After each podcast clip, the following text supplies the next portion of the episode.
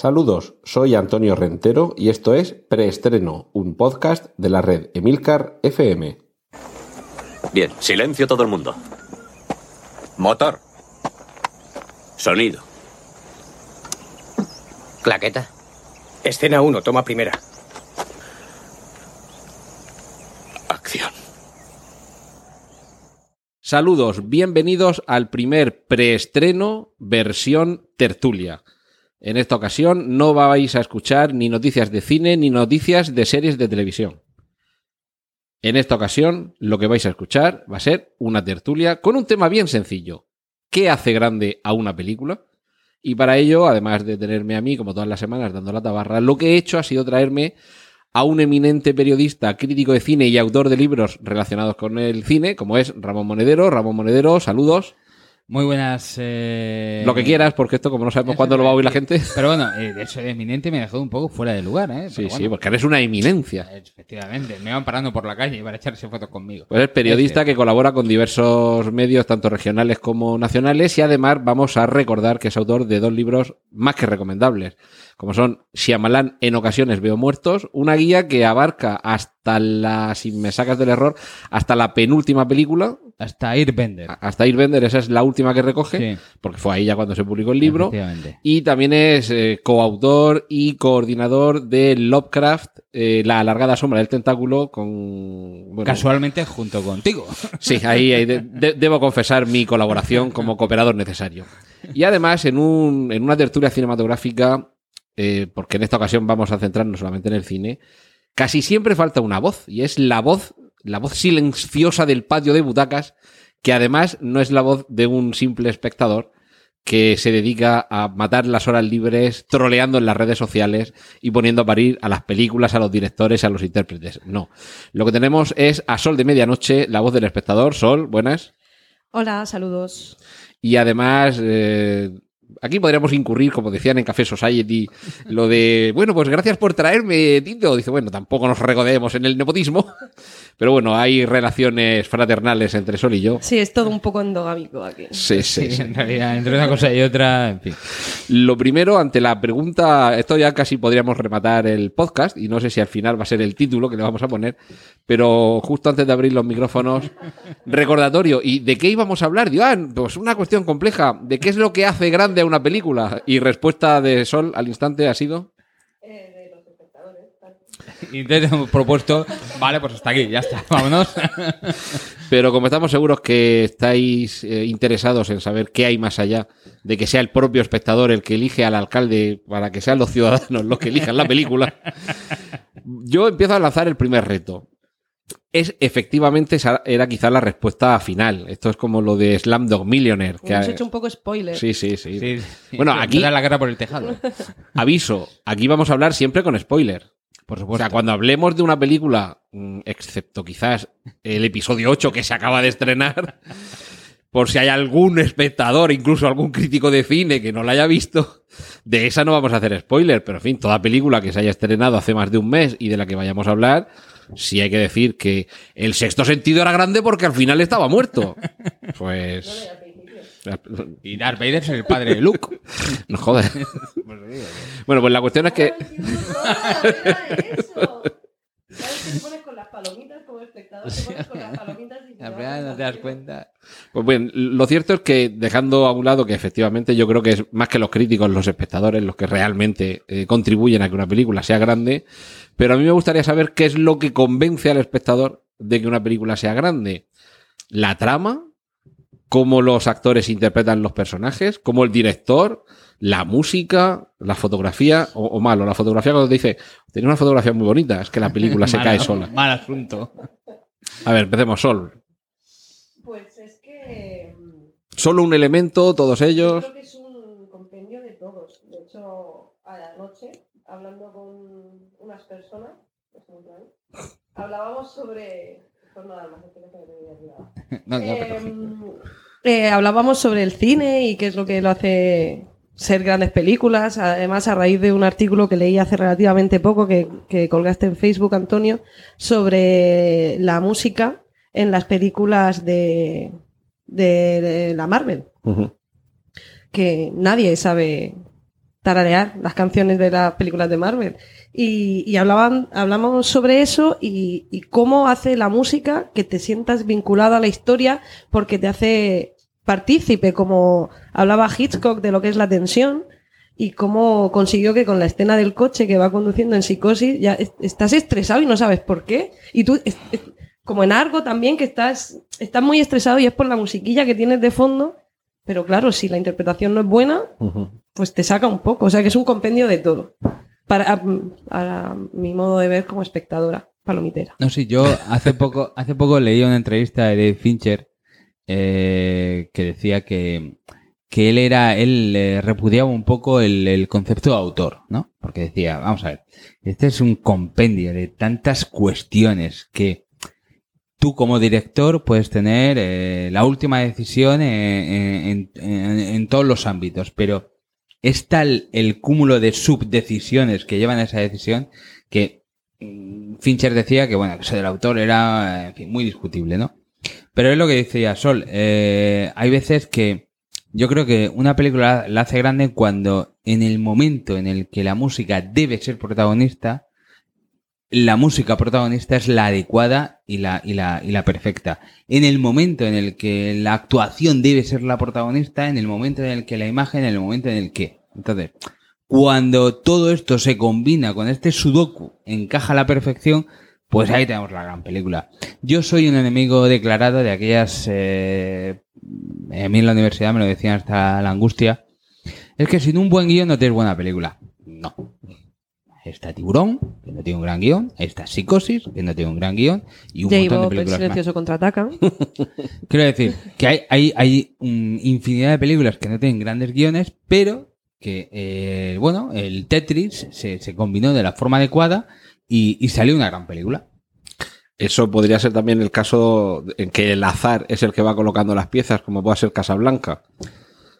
Casablanca, no que siempre se pone como ejemplo de película que el guion casi se escribía sobre la marcha. Yo no niego que a veces eh, las piezas encajan casi por, por, por, por, por casualidad. Hay veces que eh, hace poco veía un documental de Brian De Palma en el que, en el que, bueno, él entró, hablaba del caso de Misión Imposible, que él entró como un director de encargo, con un guion ya hecho, con un equipo ya hecho, con un tal, y decía Brian De Palma, dice, las piezas encajaron. o sea, aquello cayó bien, ¿no? Y Misión Imposible no es Casablanca, pero yo creo que sí que hay veces que las cosas encajan a la perfección ¡pum! y mira, se ha producido el milagro. Lo cual me recuerda, perdona, y ya termino. No, no, si nos queda una hora. me pueden dar cuerda. No, no. Eso es spoiler. Bueno, lo, que, lo cual me recuerda eh, cuando se estrenó el, el, el remake este que hizo Gus Van Sant de De Psicosis psicosis. que, que, la, que en teoría la, la replicó plano por plano, ¿no? Y no salió igual, era una película evidentemente inferior.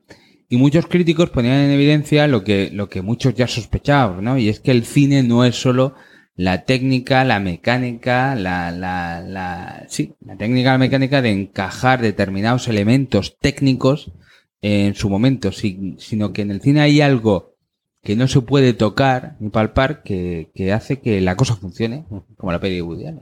De todas formas, es curioso. eh, además, estaba pensando justo en el, en el remake de Gurban Sant, porque recientemente he vuelto a ver Psicosis, la original, y después hice el ejercicio de ver Psicosis, la de Gurban Sant. Y todo empezó porque, bueno, la vi con mi novia, que ella no había visto nunca Psicosis, y cuando terminó le conté la historia de, bueno, pues hay este director, además un director que hasta ese momento era de cine independiente y que un poco eh, era un reto para un director de ese tipo de cine hacer lo que hizo al margen de que era un ejercicio de estilo, básicamente. Pero mm, yo recordaba que cuando la vi en el cine, a mí me sonaba a que no era una construcción, una reconstrucción plano por plano en el sentido de igualdad, identidad de encuadres, de duraciones. Y efectivamente he encontrado más de un vídeo en internet. Bueno, cuando vi Psicosis, la de Gus Van Sant, volví a ver la de Hitchcock y la de Hitchcock y se me confirmó esa, esa intuición. Pero es que hay vídeos en internet que te van comparando en pantalla partida Sí. secuencias y la más conocida que es la de la famosa el fa- famoso asesinato en la ducha pues hay planos que no coinciden hay momentos en los que la música entra cuando la acción ya ha empezado digamos en la otra película Es decir, que, incluso esa reconstrucción tampoco se hizo exactamente igual. Con lo cual, incluso me cabe la duda de si vuelves a combinar todos los elementos, en, pero varías la disposición, ya no te sale ex- exactamente lo mismo. O sea, es como meter a gratinar la pata de cordero antes de cortársela al propio cordero. Te va a salir mal. Hombre, igual porque no puedes cerrar la puerta del horno. Por eso, por eso digo. entero Hombre, fuera, pero peñas vamos. a lo mejor. No, pero es cierto. Es, yo creo que, que, que la magia surge porque haces el corte o metes la música en el momento justo. Y es cierto lo que dices de la peli de Urban Sun, por no hablar de ese plano raro de una vaca ensangrentada en mitad de una carretera. Me parece recordar Sí, vagamente. sí, sí, que, que no tiene nada que ver ni con lo que se te estaba contando en ese momento, ni evidentemente con el original de Hitchcock. Aparte de que estáis obviando algo que yo creo que también es bastante importante en este asunto, que es que los actores tampoco te los crees. Por lo menos en, en el remake a mí no, no me pegaban, no me... También- no, no, te hacían sentir lo mismo, no te los creías, decías, También esto es cierto parece... que eso eso es es- importante también. a- abogan como, psico- como psicótico o psicópata, ¿no te lo crees? ¿No? Te lo crees como fiestero. A, William H. Macy yo sí me lo creo como detective, pero fíjate, como de- detective incluso más inteligente que el que interpretaba Martin Balsam en la original, que era un detective quizá no con pinta física de muy despierto, pero que efectivamente eh, intuye rápidamente por dónde va la cosa, pero ya está. O sea, es que el resto de los personajes es demasiado postizo. A ver, es que también es la típica película eh, icónica donde eh, vas a poner un actor que le haga sombra a Anthony Perkins eh, eh, como Norman Bates. Es que igual te lo Te tenías que pensar meter En antes. un. Claro. Es como cuando hagan el reboot o lo que sea, o como dice Rentero, Gisbonicen Indiana Jones. El día que alguien ponga a quien sea interpretando a Indiana Jones, No. Bueno, a quien sea, ¿no? Si ponen al protagonista de Guardianes de la Galaxia, Sí. es perfecto. podría ser una buena opción, pero hasta, se la va que, a jugar. hasta que salga otro que se parezca. Se la para va a jugar. seguir. Es como cuando yo lo he dicho un montón de veces, con lo de, lo hablábamos el otro día virtualmente por Facebook, el tema de ponerle música a Rock One. Bueno, a ver, quien vaya a ponerle música y se vaya a comparar con John Williams, haga lo que haga, por bueno que seas, Va a salir perdiendo. es un marrón. Es un marrón. Y, a y bueno, y allí no hizo lo que puso, además creo que lo hizo en tres meses, porque fue en el último momento.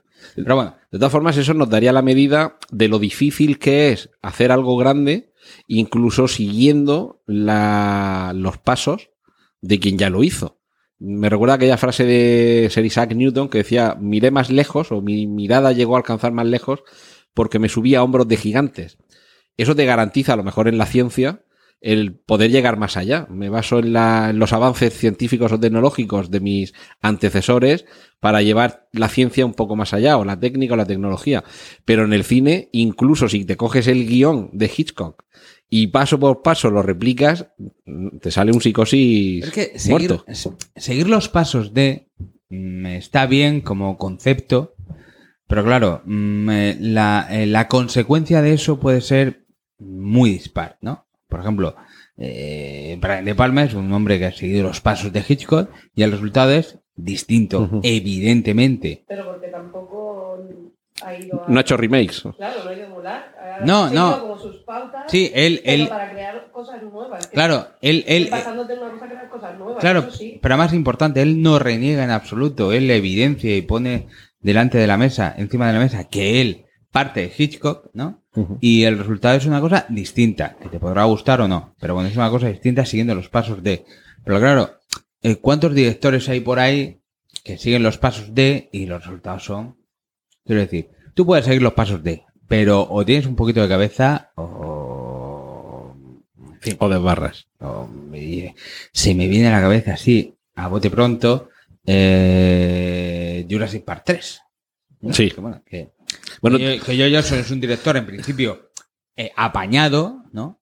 Y que ahí lo único que hizo fue, pues bueno, pues emular lo que hizo Spielberg en la primera y, y de rebote en la segunda. Y le salió, bueno, pues una peliculita, pues apañadilla.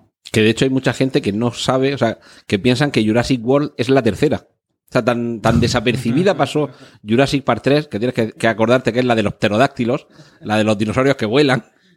Y, y aún así tampoco tienes muy claro qué es lo que pasaba. Y eso que para mí es mejor que Jurassic World, o sea, que la segunda. No, bueno, la segunda era El Mundo Perdido. Eso, es El Mundo Perdido. El Mundo Perdido es una película Pues fíjate que eh, el, el otro día, escuchando otro podcast sobre el mundo perdido, perdón, sobre Jurassic Park, sobre la primera, eh, comentaban también algo de la segunda. Y fíjate que a mí de la segunda lo único que no me gustó cuando salió la novela de Michael Crichton es que se llamara El mundo perdido porque me parecía faltarle al respeto a Sir Arthur Conan Doyle. Aunque lo cierto es que el título es muy adecuado a la trama, es decir, había otra isla.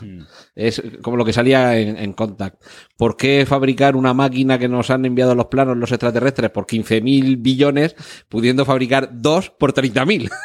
pues aquí lo mismo, como decía, no, no, hemos reparado en gastos, hemos hecho dos parques jurásicos. Pero fíjate que, que decía que hay eh, secuencias de la segunda que me parecen infinitamente mejores que muchas de la primera, siendo Parque Jurásico la primera, yo creo que una obra maestra.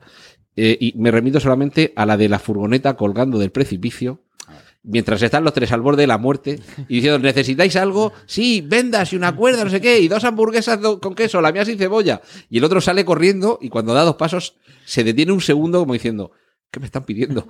Y sigue corriendo. O sea, esos detalles mínimos. Sí, a ver, Jurassic World. Cómico. Eh, que Jurassic, que tener sí. todas las películas con tensión para relajar un poco a la, a la audiencia. el, el, el, el, mundo perdido tiene dos ceas buenas. Esa y la de los velociraptores. Sí, la, la de la, el, maizal con los velociraptores cazando en manada. Llegan ahí a la casa y tal.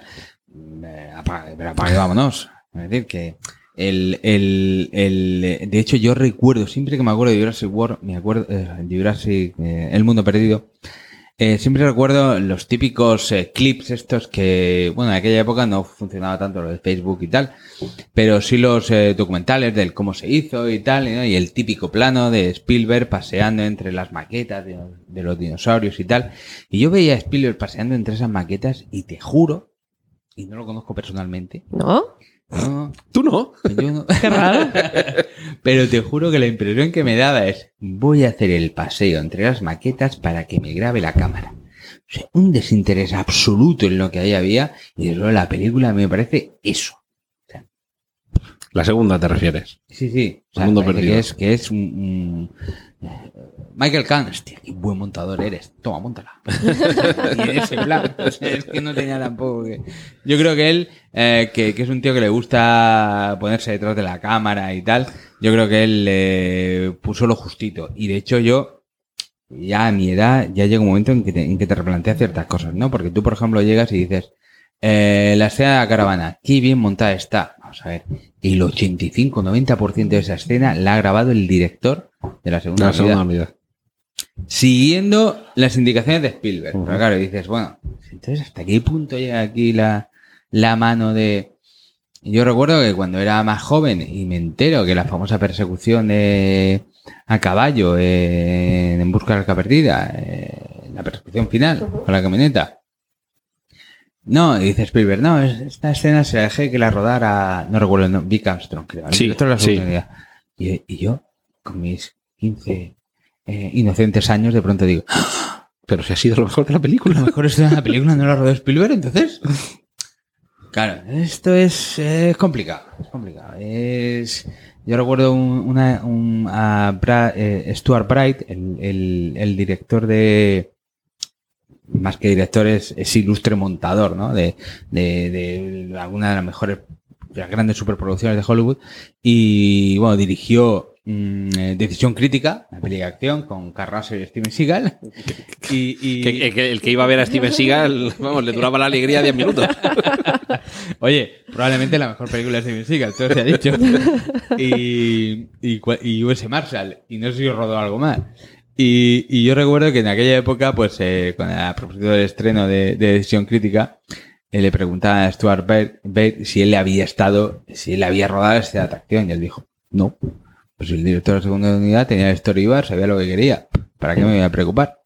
Entonces, claro, hay momentos mmm, icónicos en el cine que, qué, momentazos. Yo venía, cuando me dijo Antonio que vamos a hablar de qué hace grande una película, yo estoy con la retaila de que el, visualmente el cine es donde debería inclinarse un pelín la balanza, ¿no? Visualmente. Y me acordaba del momento de la bicicleta de ET, ¿no? Y bueno, ¿quién rodó el momento de la bicicleta de ET? Seguramente Spielberg, ¿no? Es que hay veces que también hay que saber delegar Y, y quiero decir que es que igual, eh, como directores. Es que igual no, es que igual que. Eso, perdón, perdón. es que igual, Vale. eh, como director, tú sabes en quién delegar para que esa escena sea la mejor escena o se haga de la mejor forma posible.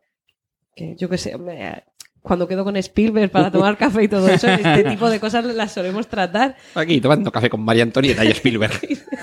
Entonces, que igual también es, es, es eso lo que hacen los buenos directores. Dicen, mira, el director de la segunda unidad es muy bueno para las escenas de acción y como tiene el story y sabe qué es lo que quiero, lo va a hacer perfecto. Y mientras yo pues, me dedico a mis cosas. A mis cosas de, De de, de Midas de Hollywood. Claro. Que, que igual eso es, es eso también, lo que, lo que hace que el Eh, director sea bueno porque sabe a quién tiene que delegar, igual que el montaje o igual que la música, sabe a quién se la tiene que, que encargar para, para conseguir el efecto que necesita.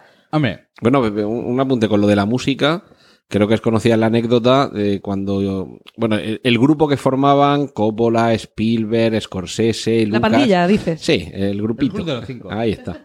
Que mm, cuando estaba preparando Lucas eh, la Guerra de las Galaxias, eh, tenía dudas en cuanto a qué música poner y como 2001 había tenido mucho éxito poniendo música clásica, él pensaba hacer algo parecido y, eh, perdón, él quería poner música electrónica al principio y le recomendaron que no. Y decía, pero es que si pongo música clásica estoy recurriendo a 2001. a- a- a- se- me la van a comparar. Entonces Spielberg muy hábilmente dijo, habla con este joven compositor británico ¿has visto tiburón? ¿Te suena el Tinton Dindo? y el resto es historia. Lo que también sería a lo mejor importante remarcar es a, a la hora de saber qué hace grande una película, es distinguirla en el género, porque es qué hace grande, o sea, qué, qué hace que una película sea grande o se quede en, en la historia del cine. Pero quizá hay películas, mm, por ejemplo, sagas de estas de acción, como pueden ser Los Juegos del Hambre o alguna de esas así, que igual en su género sí que son muy buenas películas y sí que hacen historia, aunque no sean pues, como Casablanca o lo que el viento se llevó, que digas tú, eso es cine. Si alguien que no sabe, viene un extraterrestre, no sabe lo que es cine y dice, "Mm, ¿qué película le pongo para que sepa que es cine? Por ejemplo. Pero igual, eh, digo mucho, pero igual. Tal vez también tendríamos que hacer eh, esa distinción en el sentido de películas eh, según su género que sean grandes para ese género. Como pueden ser películas de amor o. O musical o Claro. western. Porque hay. mm, De todas hay muchas. Lo que pasa es que eso nos puede llevar también a ver si hay películas que independientemente del género al que pertenezcan, a eso es a lo que voy. son grandes universalmente. Eso, eso Es decir, es puedes que decir decir. que Cantando bajo la lluvia es un musical, Sí, pero. pero, es independientemente de ese género es una gran película. Como Moulin Rouge.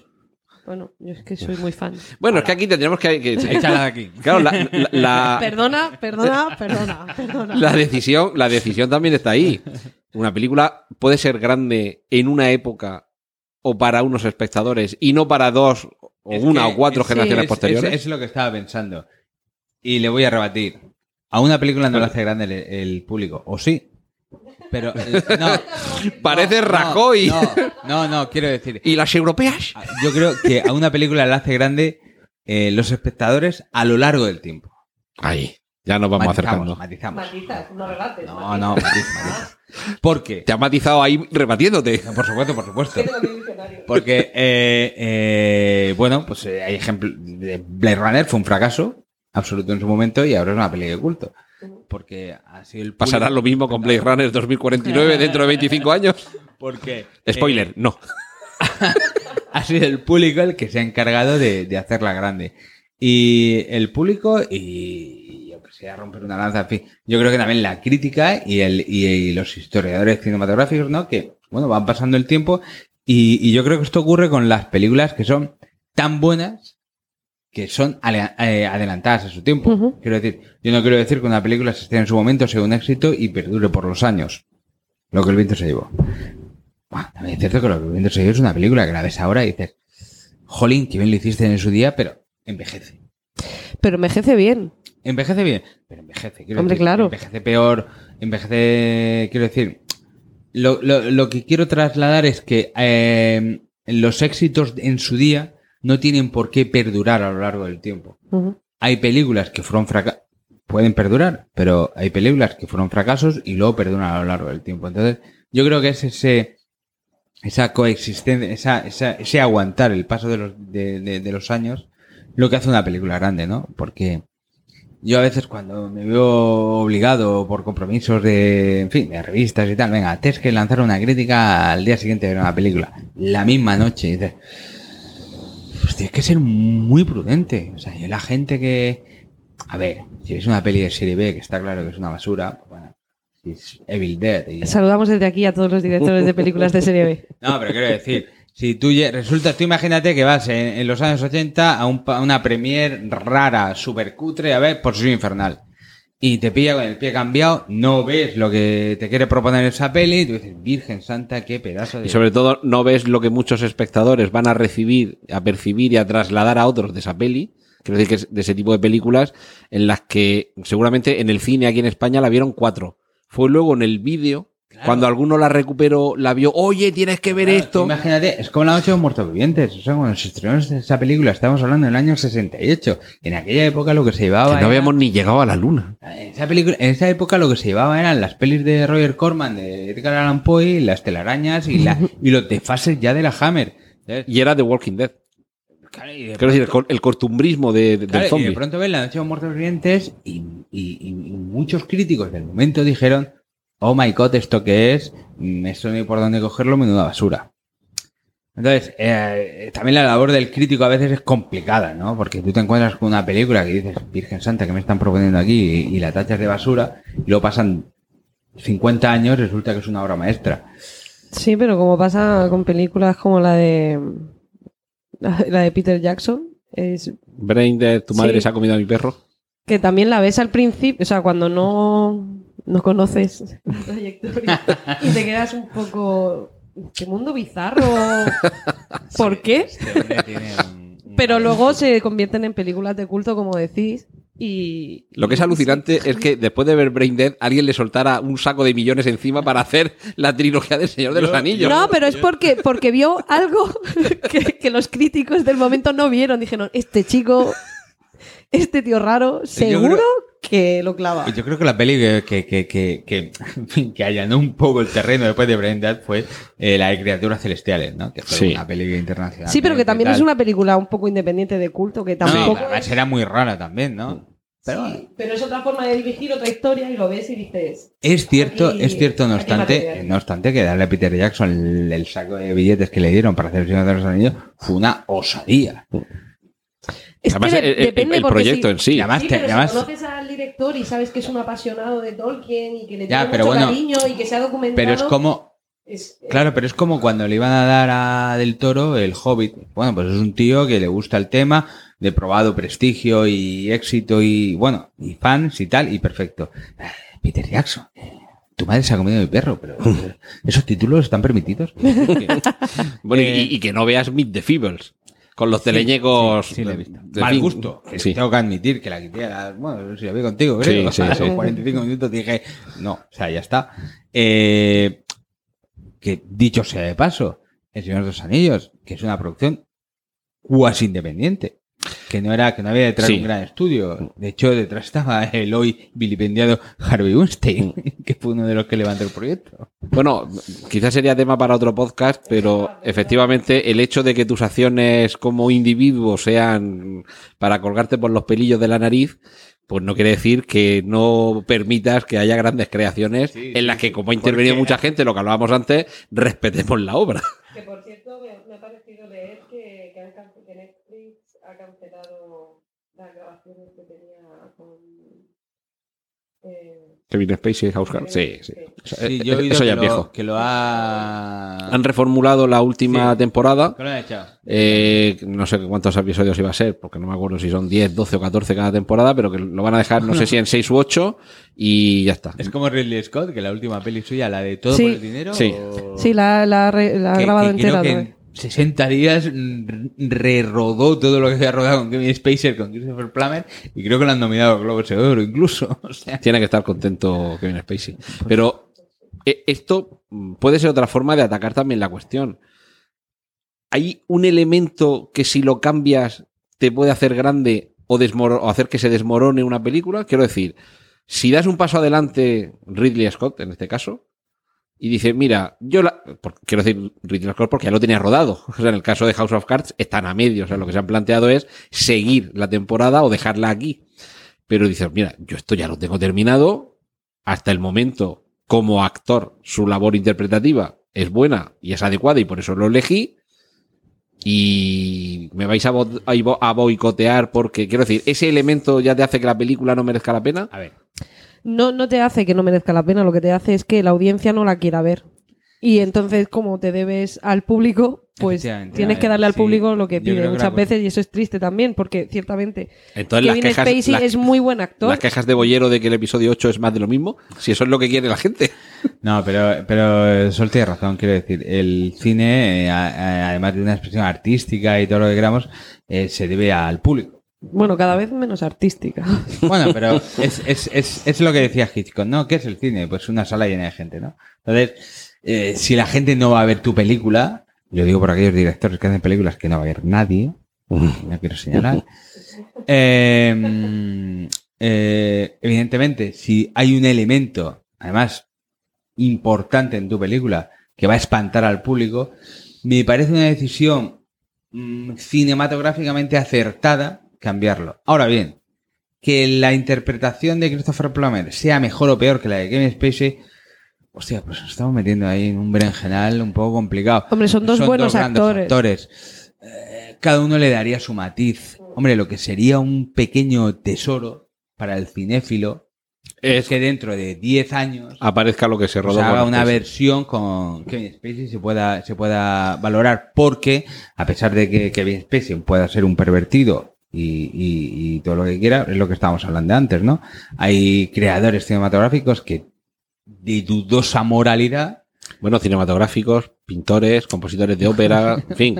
hay artistas, muchísimos artistas. Y en la historia dudosa- del rock no vamos a entrar. porque- Eso también son artistas. Pero hay, hay, hay un montón de artistas de dudosa moralidad, ¿no? Que, que, que en sus obras artísticas eran, pues a veces hasta genios, ¿no? Entonces, bueno, pues sería muy interesante poder ver dentro de unos años el- la peli con Kevin Spacey. Y, y bueno, y ahí valorar. Bueno, Y lo- yo creo que saldrá, ¿eh? Por lo menos a, a Eric Stoltz en Regreso al Futuro sí lo hemos visto.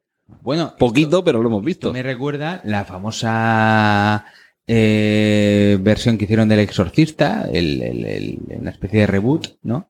Que fue... Hace pocos años. Sí, que Sí. fue el origen, creo que era. Sí. Y entonces la filmaron con Paul Schrader. Y cuando lo vieron los productores, dijo: ¡Oh, Dios mío! Esto va a ser un fracaso. Llamemos a Renny Harlin.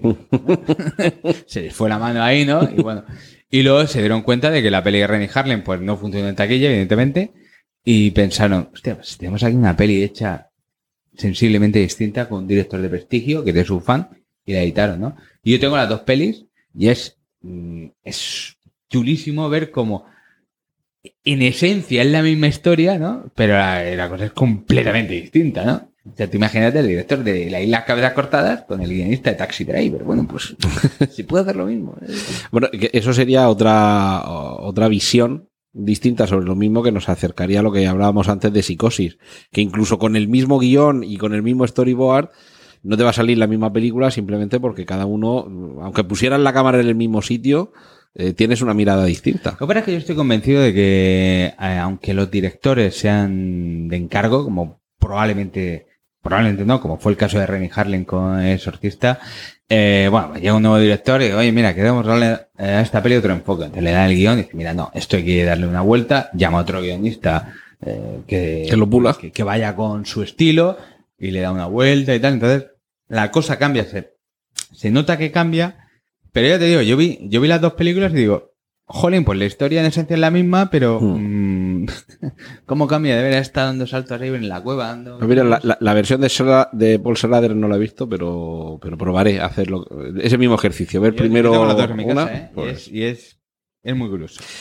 Un- una cuestión. Hasta ahora nos hemos remitido muy poco a ejemplos de grandes películas. Es decir, estamos hablando de forma muy abstracta, mm, sin llegar en algunos casos a concretar, porque creo que, es verdad que hay ocasiones en- las que no será tan fácil detectar qué es lo que hace grande una película.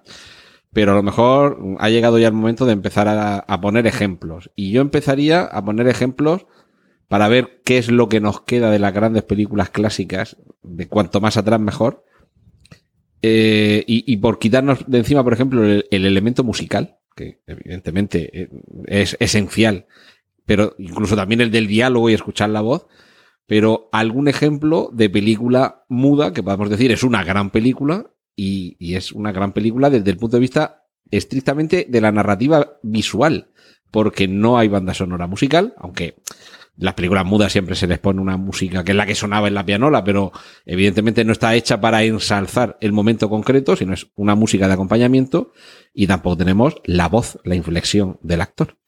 Eh, eh, ejemplos más allá de Metrópolis de Fritz Lang, Napoleón de Abel creo- Gans. no, vamos a ver. Yo creo que el- es lo que comentaba yo antes, ¿no? El, el aguantar el paso del tiempo, ¿no? Entonces, yo creo que hay- el cine mudo, que, que es cierto que casi nadie se acuerda, pero ha creado imágenes eh, icónicas que se han imitado hasta el hartazgo, y ya no hablo del acorazado Potenkin o del Nosferatu de Murnau, sí, o, el, o el mismo Chaplin, que, que, que está ahí relegado, que parecía que era un, un payaso, pero que era un genio, Pero nos dejó callados a todos en el gran dictador. también de moral despistada, tengo entendido. Y Recientemente, perdón, eh, he, he sabido, he conocido que, que Chaplin era de ascendencia gitana. No lo sabía. Ah, no sabía yo. Recientemente, de hecho, hoy me he enterado. Así que me viene muy, muy, muy bien. Bueno, el eh, no, pero quiero decir, vamos a ver, el cine, el cine mudo fue el, en realidad fue el encargado de, de sembrar los cimientos, ¿no? De lo, de, de lo que hoy hace Christopher Nolan y compañía, ¿no? Entonces, eh, yo creo que no se le, se le, se le da la, la, la, la, la verdadera pleitesía que debería dársele muchas veces, ¿no? Que a ver, es cine clásico y todo el mundo se acuerda de, pues, eh, El John Padrino, Ford, de- Terminator la primera. pero decir, todo el mundo se acuerda de los clásicos, como decía John Landis, cuando enseñaba cine en Londres, en Inglaterra, es decir, que se estaba pasmado, ¿no? Porque todos los alumnos habían visto cine de los 70 para adelante, pero hacia atrás no, ¿no? Y probablemente profesores de cine antes, eh, los que enseñó a John Landis, probablemente no habían visto cine de los 40 hacia adelante, ¿no? Pero es que detrás ahí hay una, hay una, hay una, una ensalada de cine. Yo recuerdo cuando eh, yo a Fritz Lang lo conocí en la, personalmente, hablo. ¿Qué he dicho? Sí, obvio, no. obvio. No, yo a Fritz Lang lo conocí en la universidad cuando un profesor me puso un- una película suya que eran Las Tres Luces. Y yo dije, ¿esto es Tres Luces, Fritz Lang? ¿Esto de qué va? Carajo. y entonces, y yo era pues jovenzuelo, tendría veintipocos, y, y se me quedó Fritz Lang clavado en la cabeza y ahora me he dado cuenta de que todo lo que lleve la firma de Fritz Lang, eh, sea mudo o hablado, es una puñetera maravilla, ¿no? Y eh, yo recuerdo que una vez, eh, creo que fue en Que Grande es el Cine, cuando en la 2 ponían cine clásico, y no solo español, que está muy bien poner cine español. Señores de la 2 se me están escuchando, no quiero decir, ya las noches, cine español. Sí está muy bien poner cine español, pero... Hay más, más, más cine. Claro, que, cuando, que cuando llegas a la- al océano no se acaba el cine en general, que hay barca para seguir y ver otras Claro. cinematografías. Bueno, bailador, el vaquillo. el, el, el bajarse El- al moro. el- el torete. Bueno, quiero decir. Perros que- callejeros. Que bien, que bien, pero que, que a ver, que, que es muy valorable y que, que no quiero despreciarlo, estoy haciendo aquí la broma y tal, pero que, que, que hay una cantidad de cine más allá del, de- del español. Y además es, es difícil para el, para el espectador desde su casa acceder a ese tipo de Sí. cine Yo el otro y, día- y como servicio público En Netflix eh, la no las televisión tienes. no, No, desde mira, luego Yo el otro día hablaba Y- con un, con un, es el, como servicio público deberían Yo el otro día hablaba Deberían con un mirarlo, sí. cargo de la televisión autonómica y le comentaba cómo eh, el programa de Garci, eh, que era en ese cine, ¿no? Hizo algo que era poco menos que inaudito. Y que ¿Lo de fumar? Y, y que ahora sería... Bueno, es verdad. No, eh, en la televisión y, y en su momento fue osado, pero ahora sería impensable poner en un prime time una película muda, Mm. ¿no?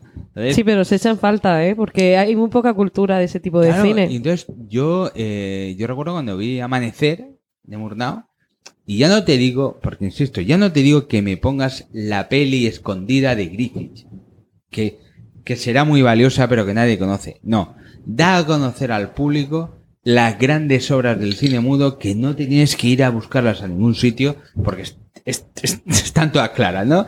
Las que mete una nación, Metrópolis, Murnau, eh, tal. Está todo muy claro.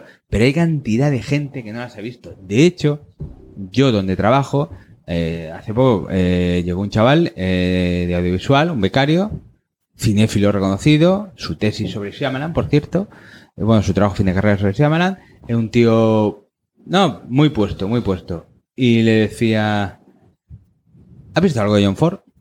Me ponía cara de póker. ¿Ese es el de los coches? El de los coches. No me acuerdo. Ford, Ford. Que ni era médico ni, ¿no? Eh, no lo he pillado, no lo he pillado a primera. No, y es gente que como, que como decía John Landis en su día, ¿no? Que no había visto peli de los 70 para atrás. Bueno, pues es que es la gente que ahora... eh, Son raras avis. Encontrar a gente que haya visto Claro, claro. Entonces, cine de ese tipo. yo recuerdo que cuando me entró el gusanillo del cine, digo, a ver, ¿esto de dónde viene? Pues, y te vas al cine mudo, aunque sea menos atractivo, evidentemente, ver, mm, por buena que sea, ver una película muda de Fritz Lang que ver una de Hitchcock. Pero, También depende de la película. ya no, pero también, a ver, yo entiendo que tú no puedes llegar a alguien que diga, oye, he descubierto que me gusta el cine. Y digo, con, ve el nacimiento de una nación. No. No, no, pero es que, es que te lo decía porque eh, igual que a lo mejor hay que hacer cierto ejercicio de transformación por parte del espectador, una suerte de suspensión de incredulidad y decir, bueno, me voy a meter a ver la de los Vengadores. Tengo 47 años. en fin, con 47 años viendo una película de superhéroes parece que... eh, qué me contáis. Exactamente. Pero a lo mejor si hoy ves el Drácula de Todd Browning, también tienes que decir, hacer un poco esa ficción y decir, en lugar de retrotraerme a mis 14 años para ir a ver Los Vengadores, a mis 14 años, año 1984, en mi caso personal, voy a pensar que estoy en el año 32 y que he nacido en el año 12, con lo cual tengo 20 años y voy a tratar de borrar de mi mente los 80 años posteriores a, Todd Browning y su Drácula para tratar de comprender esa película ambientada en su momento. Y que cuando la iluminación se cierre sobre los ojos de Drácula, evidentemente yo no voy a saltar, saltar aterrorizado en el sillón, pero tengo que hacer un poco el ejercicio de comprender dentro de su contexto histórico y de comprender qué bagaje cinematográfico o teatral tenía el espectador de esa película en su época y un poco como hacemos con la historia, que es aquello de no juzgar lo que se hacía hace 200 años con nuestra mentalidad actual. Y yo creo que eso en el cine, o en el cine o al verlo en televisión, yo creo que eso no lo hace nadie. No te pones a ver Drácula de Todd Browning como película de miedo, sino que te pones a verla como ejercicio mm, casi de arqueología artística.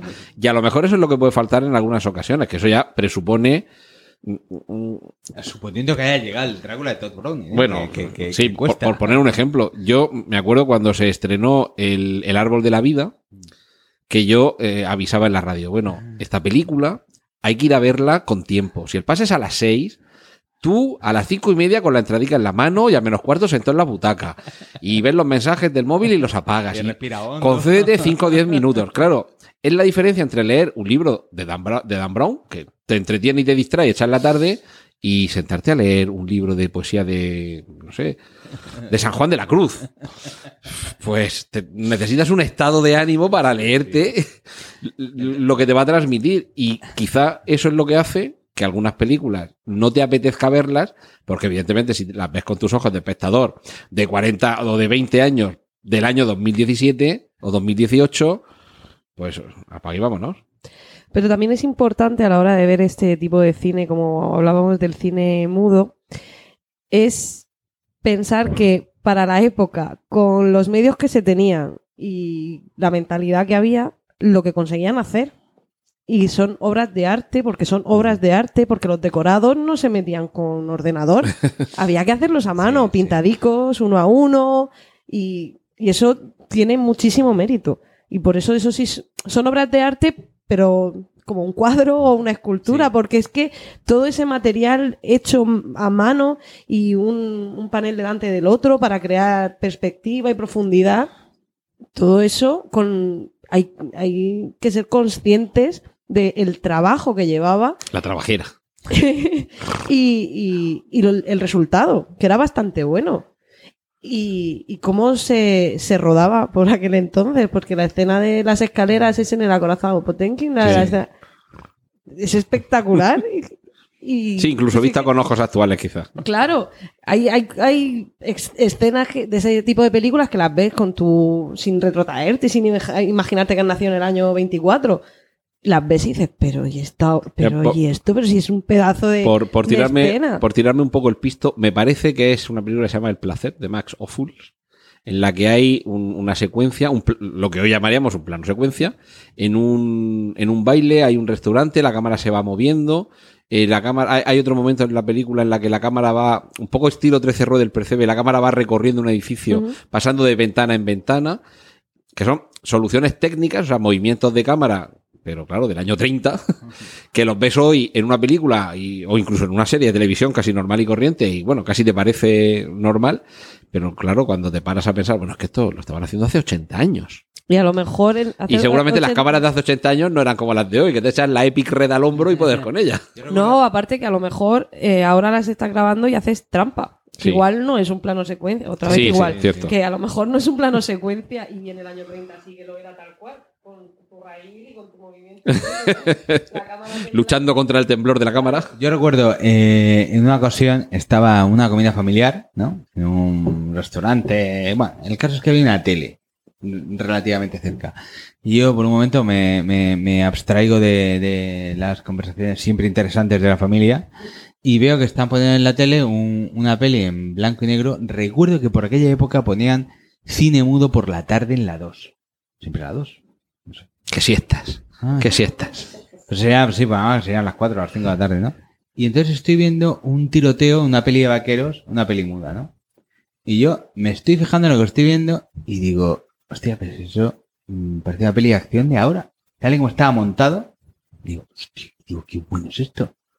Y hay un momento que pasé a la mesa, me levanté, ¿no? Me acerqué para terminar de ver la, la, la escena y ir al final de la película, ¿no? Y termina aquella escena, pa, pa, pa, pa, pipín. Director. John Todd- Ford. Todd Browning. Ah, Todd Browning, una de vaqueros. Y claro, entonces yo digo, vamos a ver, ¿cómo puede ser esto? Y me voy a... En aquella época no había internet tan a la mano. Tenemos toda la enciclopedia esta de medio clio en casa, donde ves las pelis que ha hecho cada director. Tú me ha hecho películas para aburrir a las cabras. O sea, películas mudas. O sea, o quiero decir, eh, eh, claro, hacer películas mudas en su día era, era una, una barbaridad. Y, y, y, y aquello recuerdo que me, me, me, me- me encendió la, la, la bombilla, ¿no? De decir, este tío, ¿no? Y, y de hecho fue aquella película lo que me animó a, a, a, Hacerte vaquero. no, no, no, a prestar, a prestarle más atención a Todd Browning, que era un director que yo en aquel momento. Es que es lo que tú hablabas, Antonio, porque hay momentos en los que eh, eh, ser cinéfilo a veces no es tan fácil. Quiero decir. Es muy dura la vida. Claro, No, no, pero quiero decir. Oye, le, vamos a dedicar otro podcast en otro en otra temporada a, a la dura vida del cinéfilo. No, no, no, no, no reventéis el tema, no reventéis el tema. Lo frustrante que es intentar hablar de cine con alguien que no tiene Bueno, no, no me reventéis el tema, insi- insisto. Películas grandes. Las del pasado, las mudas, no tenían la muleta del sonido ni la de la música para impactar. Es decir, era solo Por eso trama, tienen, tienen más valor. interpretación según los casos, porque había, en algunos casos, los actores eran, dejaban que desear. Mm, Sobre todo también por la propia limitación, es decir, no es tan sencillo trasladar demas- algunos mensajes o, o algunas, algunas sensaciones o sentimientos al espectador cuando solo dispone de unos gestos mm, Limitado también. bueno, exagerados también porque mm, al carecer de la voz tenías que apoyarlos con una gestualidad eh, exagerada y mm, aparte mm, esto es algo que desespera a algunos espectadores de cine mudo. Entre plano y plano, dos minutos para leer tres líneas. O sea, en un momento en el que los subtítulos nos los leemos con medio cerebro dado la espalda, necesita. Yo tengo un amigo que dice que él no tendría ningún problema en que se hicieran remontajes de todas las películas del cine mudo en las que se quitara todo el tiempo que sobra de la cartelería y que pusiera el subtítulo. dice, si ya son películas cortas, dice, la gente, vamos, los que nos gustan estas películas, ya las veríamos, pero en lugar de dedicarle 90 minutos a una película, le podríamos dedicar 45. De todas for- Es que los, a ver, es que los subtítulos de las pelis mudas eh, hacían su papel en su momento. Es decir, que no Te daba tiempo ir al baño. No, no, no, pero quiero decir que no era. Asimilar lo que había pasado. No, no, que- pero quiero decir, no eran momentos que te explicaban lo que acababas de ver, que estaba claro.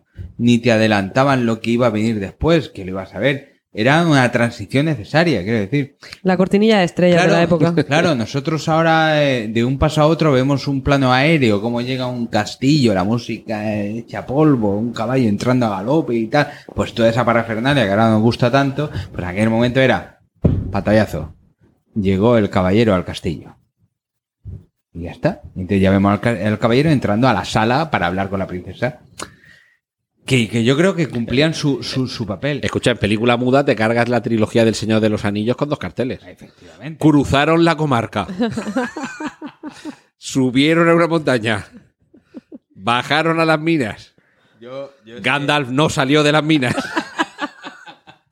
Bueno, quizá ahí mantendría el cartel de no puedes pasar. Y el de, es- es y el de corred insensatos. Esos Claro, dos eso, eso sí, eso sí. El único audio que se permitiría en esa película. Pues te has cargado la primera película, La Comunidad del Anillo, te la has ventilado en 20 minutos. Yo, yo recuerdo que cuando fui a ver el, eh, el- la última, ¿no? que llevaba la película ya tres horas, ¿no? Y bueno, esto está Y, y le quedaban otras tres, ¿no? Digo, pues esto tiene que estar ya tal, ¿no? Y a veces Frodo así a lo largo de una montaña y ahí está. Que era, eh, es que no soy un gran fan del tema, el, eh, donde- El monte del El monte destino. del destino. Ahí está el monte del destino. Y según era el plano, digo, hostia, pero si ahí hay otra película, tranquilamente. digo, madre mía. Y además no contaba yo con el- la agónica media hora esta final que tiene la peli, donde todo está. Claro, es un amigo que, que era muy fan de, de la saga y, y tenía los libros súper releídos. Me dijo, es que el final del libro es así también. El final de- tal. Pero bueno, que... Por, por ejemplo, películas de este tipo, grandísimo presupuesto, millones de espectadores acudiendo, la, la película más deseada del público, darle al espectador lo que quiere. Aquí también hay gran película. Quiero decir, gran película solamente mm, El Padrino, o una del Señor de los Anillos, o una de la Guerra de las Galaxias, o una de Fast and Furious. Puede ser Ah, una gran película. Ahí, eso es lo que me estaba intentando referir antes con lo del género. Es que según en qué género te metas, puede haber una gran película de ese género que no tiene por qué ser una gran película de la historia del cine, pero, por ejemplo, pues lo de los Juegos del Hambre Me o... estás diciendo los Juegos del Hambre. No, no, no, no, no, no, no te estoy diciendo que es sea un gran ejemplo de otra persona. No, pero te quiero decir que según eh, el género o el tipo de, de película o de espectador que vaya, sí es una gran película. Bueno, Puede dent- ser tu pas- Dentro del género de películas de supervivencia protagonizadas por Jennifer Lawrence, seguramente sí. porque las otras tres tampoco están tan mal. Yo, el. A ver, eh, a ver, las superproducciones de Hollywood. eh, qui- qui- quizá parten con una ventaja, ¿no? De, de lo que hablábamos antes, ¿no? Que una peli, aparte de ser una experiencia artística y tal, se debe al público, ¿no? Entonces, una superproducción de Hollywood nace con la premisa de que se debe al público. Entonces, ya lo que venga detrás, si, es- si está bien, pues mira eso que te llevas, ¿no? Entonces, eh, sí, sí, yo creo que se pueden dar grandes superproducciones eh, en su momento con La muerte de los talones, una superproducción de Hollywood y, y es una obra maestra. Pero, ¿no? por ejemplo, por distinguir, Pero no. un- una obra maestra puede ser con La muerte de los talones, pero ¿es una gran película? Yo creo que sí, con La muerte de los talones, porque es una película que a mí me pilla una debilidad especial, ¿no? Pero la cuestión es que eh, yo creo que ahora nos cuesta más trabajo admitir que hay blockbusters que puedan ser obras maestras, ¿no? Es como decir, es que si es comercial no puede ser una obra maestra. Bueno, tampoco es eso. Pero entonces estamos hablando, por ejemplo, de Batman de Christopher Nolan o de No. Origen. Podría ser. Yo no he nombrado a Christopher Nolan. Pero quiero decir, que puede ser. O sea, yo no digo que, que- que pueda ser, ¿no? A mí me da la impresión... Me está sonando al meme este del, del canal de Historia. Dice, yo no digo que sean alienígenas, pero eran alienígenas. De hecho, yo no digo que Batman, que el Caballero Oscuro vaya a ser, pero seguramente, ¿no? Mira, Pero- por, por ejemplo, por ir poniéndole vallas a los bancales. Sí, mejor. Género, super- mar. género superhéroes. Sí. O subgénero superhéroes en el sentido no peyorativo, sino meramente clasificatorio. El Caballero Oscuro, oh, perdón, El Caballero Oscuro y Watchmen serían las grandes películas del género. Mira, yo creo que a Watchmen todavía le queda tiempo. A mí me gustó. Y cuando la veo me gusta. Pero me sigue... ¿Has visto la, la- la versión ampliada? No creo que esa película haga falta versión ampliada, ¿eh? Ya está... La versión ampliada no es que tenga más eh, secuencias, sino que han eh, insertado. Sabes que en el cómic eh, había, mientras tú ibas leyendo el cómic, uno de los personajes muy secundarios del cómic iba leyendo a su vez otro cómic, que era la historia esta del, del Black Freighter, el, el carguero, el, el bajel negro, el barco pirata negro, en fin. Y, y de eso se hizo una versión en dibujos animados de esa historia, que iba mm, contada a base de insertos en el cómic. Y aparte de que sí creo que hay alguna otra escena adicional de las que en el DVD se veían y que no se incluyeron en el montaje final por no alargar la cosa, pero lo que han hecho ha sido insertar dentro de la propia película esos fragmentos de, del- en dibujos animados del cómic que está leyendo uno de los personajes que de hecho en la película aparece mm, eh, al fondo en dos planos solamente. Yo, sinceramente, quiero decir, eso sería todavía más fiel al cómic, dejando aparte lo del final, que yo sigo Sí, pensando es que- que, que está mejor terminada la película que el cómic, Por eso digo, pero es que... Es que pero no, no aporta nada más, quiero decir, no te cambia la visión de la Claro, pero historia. es que yo creo que Watchmen no, no lo va a hacer mejor o peor película ser más o menos fiel al cómic, ¿no? Es que la peli funcione en sí misma y tenga su propia grandeza, ¿no? Y yo creo que es una peli que yo creo que va a crecer, ¿no? De hecho, creo que le queda por crecer todavía. No, ni tanto van a hacer una serie, Y, y- creo que en HBO, ¿eh? y yo creo que el tiempo le, le dará la razón. Yo quizá con el Caballero Oscuro lo tengo más claro, pero porque a mí fue... Curiosamente, a pesar del título. Sí, pero además fue una película que a mí me costó que me entrara, ¿no? Yo a Christopher Sí. Nolan lo tenía un poco enfilado, porque no me gustó Insomnia, no me gustó... Eh, De, de- de Prestige. ¿Tampoco? A mí me parece su mejor película. De- incluso mejor que Origen. Mm, bueno. No me entusiasmó Batman Begins, aunque... Esa era, para La- mi gusto, de las tres, la, La más floja. Sí. Pero bueno, la toleré, me gustó. Bueno, pero... Y el Caballero Oscuro, bueno, y pero claro, fue el, el run run que se generó después y volver a verla, y yo creo que la he visto siete veces después, y me parece un peliculón. Lo es, lo es. Entonces yo creo que, que, que, que hay películas que, que sí, que ahora, que ahora lo podemos tener más claro, pero bueno, que no me extrañaría que siguieran creciendo algunas. De hecho, leí hace, esta misma tarde, creo que leí en Facebook, que, que van a hacer una serie de, mm, de Superman, Krypton. Sí. Creo, creo que es, eh, yo te lo diré, eh, TV Movie, más que serie. Como bueno, una forma, Es igual. como una forma de estirar un filón, un claro filón comercial, ¿no? Que tiene Warner, que es Superman, y que no han sabido dar con la tecla, Mm. porque me parece que todo lo que ha tenido que ver Superman desde Christopher Reeve, Reeve ha sido una evidencia de que no se puede superar eso. Sí. O sea, que aquello fue la, la perfección hecha de Superman y olvídate, o sea, no, no lo intentes, o no sé, o, o dale una vuelta, pero no la vuelta que le han querido dar. Haz otra cosa. De hecho, de las DC, de las de DC Comics, a mí la que más me ha gustado es Wonder Woman, sin duda. Sí. Bueno, de hecho, DC Comics, que creo que está ahora mismo eh, haciendo limpieza. Los bajos fondos. ¿eh? Bueno, Aquaman, porque ya tiene la fecha de estreno y está prácticamente hecha, y la van a estrenar, y Wom- y Wonder Woman 2, porque funcionó muy bien la Es que es muy tal. buena. Sí. Pero, pero, Está muy bien. pero han paralizado todo el universo porque no están dando con la tecla. No, no. Entonces, yo La, me- la, la Liga de la Justicia, o sea, a mí me parece muy loable que, No. quieran, que quieran ofrecer algo distinto al universo Marvel.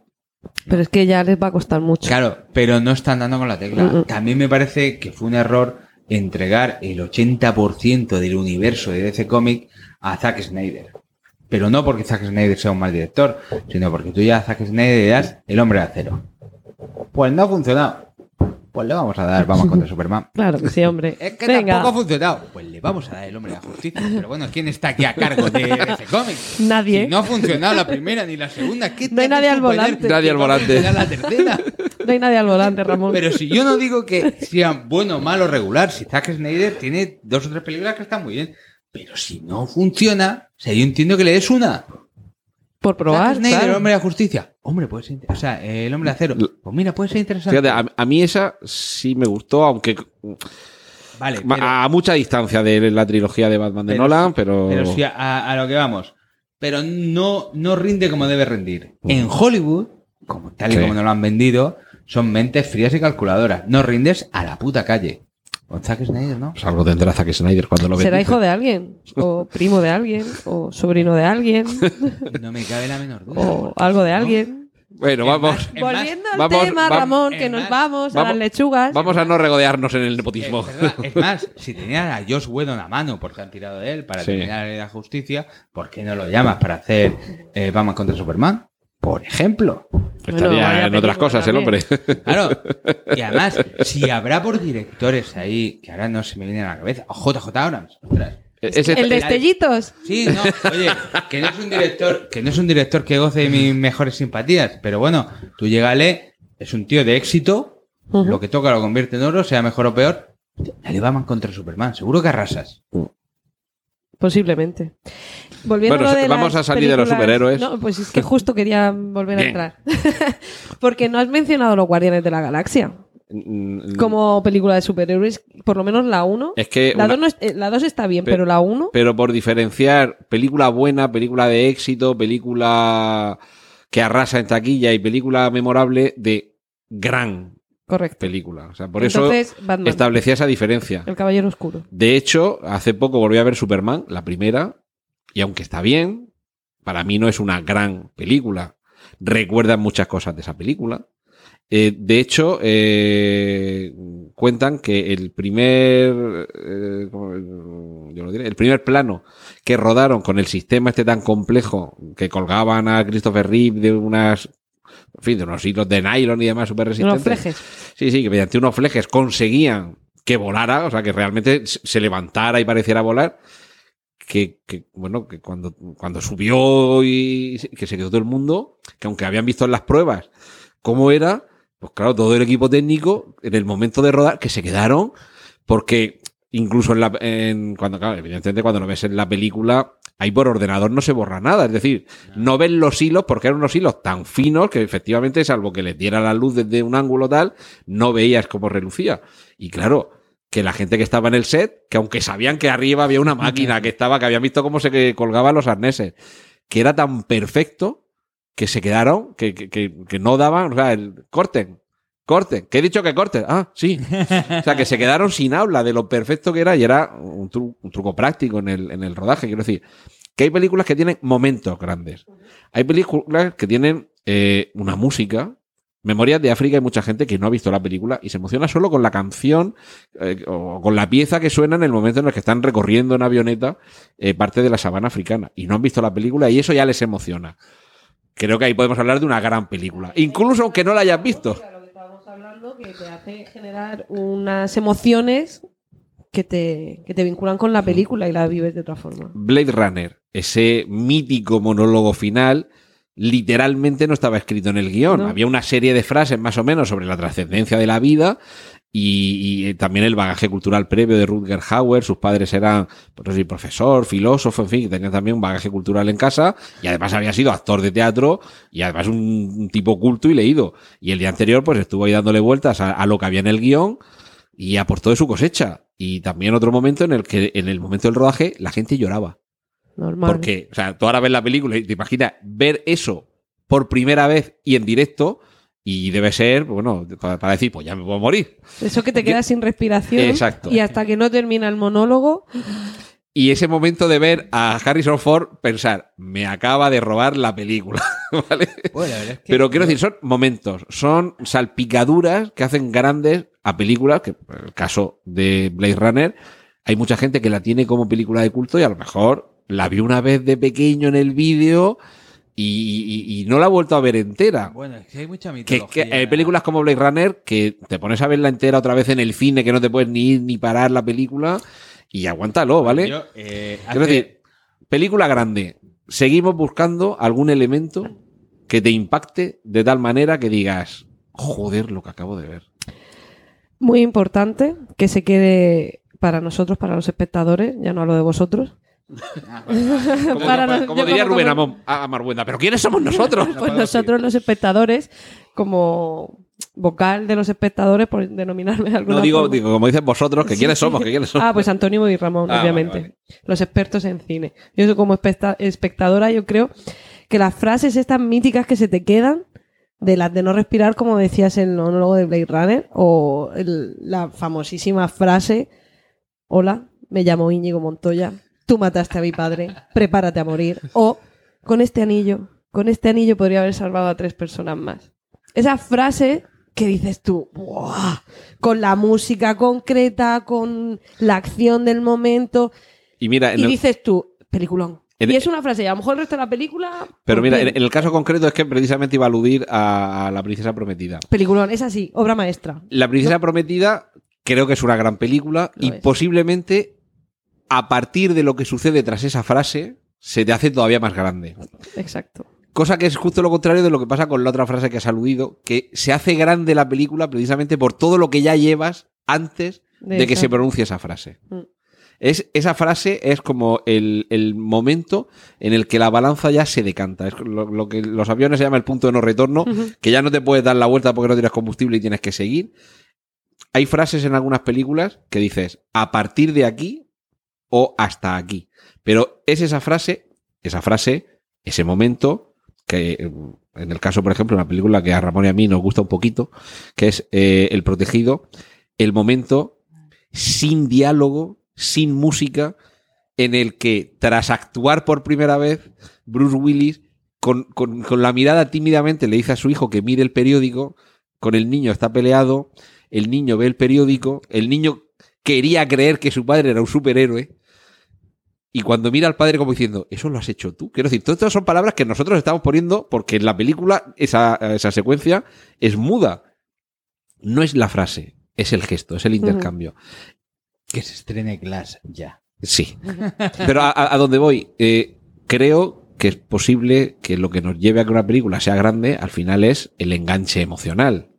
Y ese enganche emocional Obvio. puede ser esa frase que ha citado Sol, este momento sin frase que he citado yo, o cuando en Casablanca se canta la marsellesa.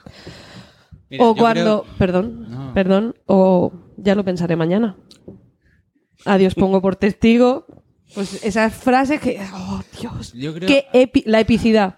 Lo que, Bien. eh, que, eh, genera que sea épico ese momento y, y se, te, se te hincha el corazón y ya digas tú, ay. Bueno, sí, en, en- en- joder". en el caso que acabas de mencionar de, mm, Lo de lo que que el viento se llevó, o en el caso de Casablanca sí que pueden ser momentos épicos, pero lo que yo estaba comentando Sí, precisamente era un momento pequeño.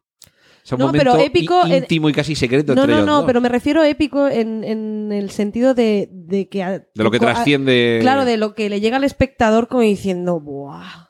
Es una pequeña frase, porque lo de adiós pongo por testigo, pues sí, venga, vale, es épico, pero está ya sola. Y le está gritando a, a la nada, a Tara. Y, y de hecho, a, a ella, si fuera real, no le sonaría la música de fondo ni Claro. se abriría el plano. Claro, entonces es épico pues, por todo lo que conlleva el, el plano abriéndose, el color naranja, la música y, y en el... Bueno, pues ya lo pensaré mañana. Ella también está sola. Pero dices, tú ole ahí, claro que sí, Escarlata. Claro que sí, guapi. Eh, Yo, yo creo, a ver, yo, yo, yo estaba pensando, a ver, momentos eh, que me han calado emocionalmente últimamente. Pero si como tú no tienes corazón, pues es complicado. Y, y, eh, ah, es cierto, debe ser eso, porque, porque me cuesta, me cuesta mucho. Y ahora me he dado cuenta de que eh, tal vez sea con esto de cumplir años, eh, Ya lo he dicho dos veces. el- eh, jolín, es que lo llevo, lo llevo- no, pero eh, me he dado cuenta de que las películas que más me gustan últimamente eh, eh, son las que las que crecen en mi cabeza después de haberlas visto. O sea, yo veo una película y digo, me ha gustado, me gusta, vale. Y va pasando el tiempo y en mi cabeza le voy dando vueltas, le voy dando vueltas y pasa una semana, dos, tres y digo, hostia, qué peliculón vi el otro día. Efectivamente. Y yo creo que son esas semillitas las que hacen que una película sea grande. A veces esa... razón y lo que Sí. hace grande una película son los espectadores. Claro, pero esa semillita tiene que perdurar en mí y en el espectador de, de dentro de 50 años que sienta algo similar o que en cualquier caso siempre también semillita. ¿No? Entonces, mm, bueno, eh, a mí me cuesta mucho trabajo ahora ver una película y in situ decir, "Uf, momentazo. Me cuesta mucho, ¿no? Yo eso lo siento más ahora con el cine clásico, ¿no? Y ahora veo una peli de David Lean y, y digo, ¡guau! Momentazo. Tal vez porque, no sé, lo tengo preconcebido y sé que ese es un momentazo y lo tengo que sentir así, no lo sé. Pero el cine moderno de ahora, el que veo últimamente, pues me cuesta más trabajo. Mm, no digo que no lo haya, y estoy hablando así a, conforme me vienen las ideas a la cabeza, ¿no? Pero a lo mejor hay algún momento que diga, wow, eh, no me voy a ir a los 80, que evidentemente fue mi niñez y o sea, mi adolescencia, cuando eh, la princesa prometida, eh, tal.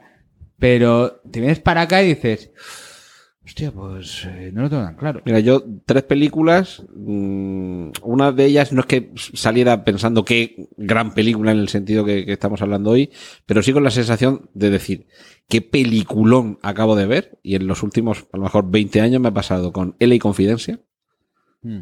Que no es que sea una gran película, pero es una película que está muy bien. Y luego además me he leído la novela, que es un tochaco enorme, como dos o tres veces. Y es terminar de ver la novela y, y querer ver la película. Veo la película y me quiero leer la novela y así voy. Que estoy deseando que hagan ya la serie de televisión que se supone que van a hacer.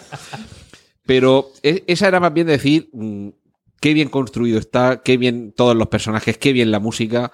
Seguramente no es una gran película, además está lastrada porque ese año fue Titanic. Se podría haber llevado Eli Confidencial un chorro de Oscar y creo que solo se lo llevó eh, Kim Basinger como actriz secundaria.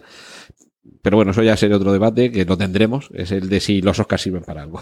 Pero bueno, otra, otras dos películas, eh, eh, Her, de Spike Jones, Her, HR, la de Joaquín Sí.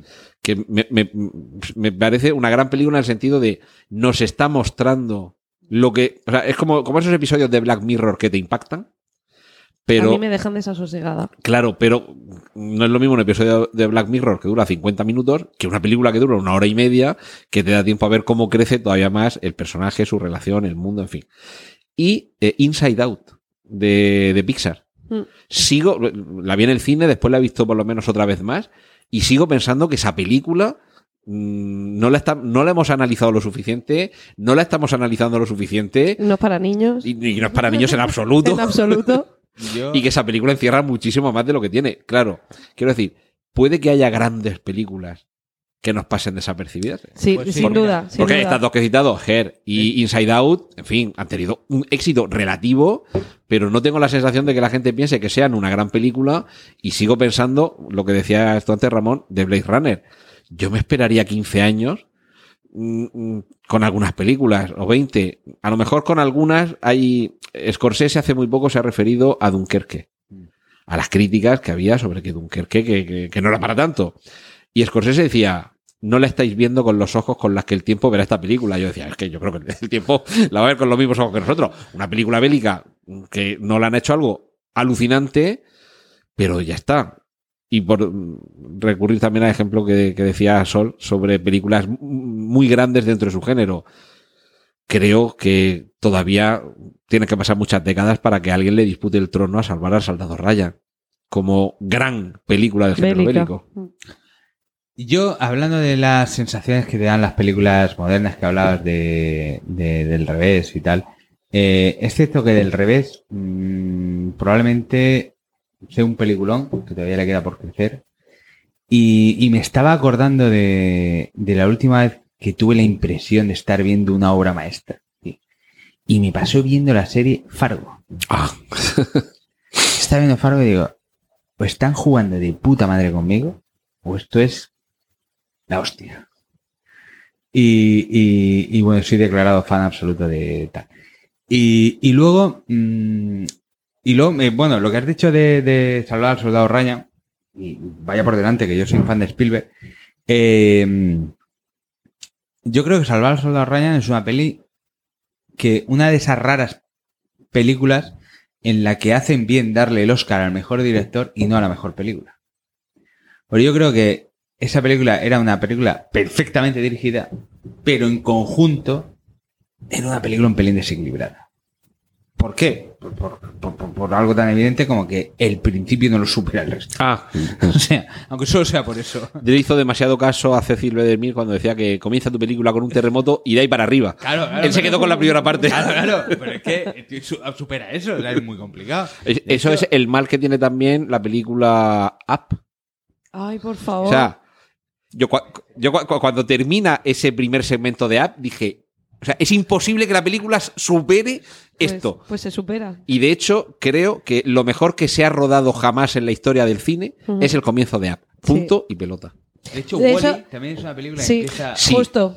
de forma maravillosa y de- esto va a ser complicado de superarlo. Sí. No sé, y se superan. Iba a decir eso, que, que, que Pixar juega mucho con los sentimientos de los espectadores, porque y es que también eh, lo podemos referir en, en App a lo del cine mudo. Sí. Porque los primeros 10 minutos se habla muy poquito. Y en Wally. Y en Wall Sí, nada. nada. Básicamente, hasta que llegan a la, a la nave, no. Bueno, se dice. Sí, es lo único que... Ya está, son palabras. Y juegan con los sentimientos Pixar basándose solo en imágenes. Juegan traicioneramente, diría yo. Mucho. Son, son muy cabrones. Meten el dedico ahí, tiqui, Mira, El momento del final que No, Wally no está con los plomos fundidos, que Eva le coge la mano y se le cae inanimada. Bueno, o sea, Se cae también sabéis, una lágrima. una lágrima. Habla- eh, a propósito de, de- de morales despistadas, que no sé si sabréis que a, Que no distraídas, que otra John, cosa. a John Lasseter eh, lo han acusado Sí. de tener las Sí. manos largas, ¿no? Eh, y Lasseter, más listo que Weinstein y que eh, muchos otros, pues eh, dice que se ha tomado seis meses de excedencia, ¿no? O sea, sí. para meditar sobre sus propios errores, que es otra forma de quitarse a la luz pública, que pase huracanes, pues lo veremos. Y, y a propósito de esto, salió a la luz el, el hecho de que una guionista la habían. estaba colaborando en el guion de Toy Story 4. No recuerdo el nombre de la guionista. Y la. y la. y bueno, por diferencias creativas, eh, se salió del proyecto, ¿no? Y entonces, eh, a a- con, con la salida a la luz de que el Asseter era un manos largas, pues entonces empezaron a atar cabos y dijeron, bueno, pues parece ser que la guionista esta se fue porque el Asseter abusó de ella. No. La guionista, eh, creo que fue al New Yorker, el Washington Post, no me acuerdo, un medio de, de, los- de Estados Unidos, pues dijo, no, yo me fui porque efectivamente ahí habían diferencias creativas. Y dijo una cosa muy fuerte de Pixar. Dijo, lo lamentable de Pixar es que las, eh, las apuestas creativas de los blancos no se tengan en la misma cuenta que la de los negros y la de las mujeres. Algo Oh. parecido. No, quizás no sea tan, tan burdo como, Sí, lo, pero como bueno, yo he que- dicho. Pero en diferencia decía que ahí los que mandaban eran los blancos y los hombres. Y claro, yo me acuerdo que leo eso, ¿Era mujer y negra ella? no sé si es negra. Era mujer. No, lo digo porque todavía sí no, no tendrían en cuenta ni los buenos no, días. pero, pero sí que es cierto que una tía que está implicada en, en un proyecto como Toy Story 4 que salga diciendo eso. Y claro, tú ves las pelis de Pixar y dices, hostia, pero es que son unos cabrones, ¿no? Que bien juegan con nosotros, que bien lo hacen. De hecho, eh, a propósito de lo de Lasseter, publiqué una columnita en la, en la opinión hablando precisamente de eso. Y, y decía, bueno, esta gente en realidad son unos farsantes. Muy buenos. Probablemente los mejores, pero son farsantes. Porque si realmente, no lo sé, es la opinión que ha dicho una persona que de, so- sobre ellos, no lo sé, evidentemente. No voy a Pixar a desayunar todos los días. Pero. ¿Tú si- no? pero si No realmente. sé en qué mundo se mueve este chico. Yo no Pues sé- en el mundo de conocer a Frisland, que lleva muerto 70 años, pero él lo conoce, él lo conoce. Frisland, manifiéstate. Pero no, no sé si habéis visto los vídeos estos de los trabajadores de Pixar que van con monopatín por dentro Sí. de los pasillos, Mm. jugando, a, jugando a las bolas y no sé qué, en los despachos y tal, del rollo. No, esto es como la revista Mata, locura.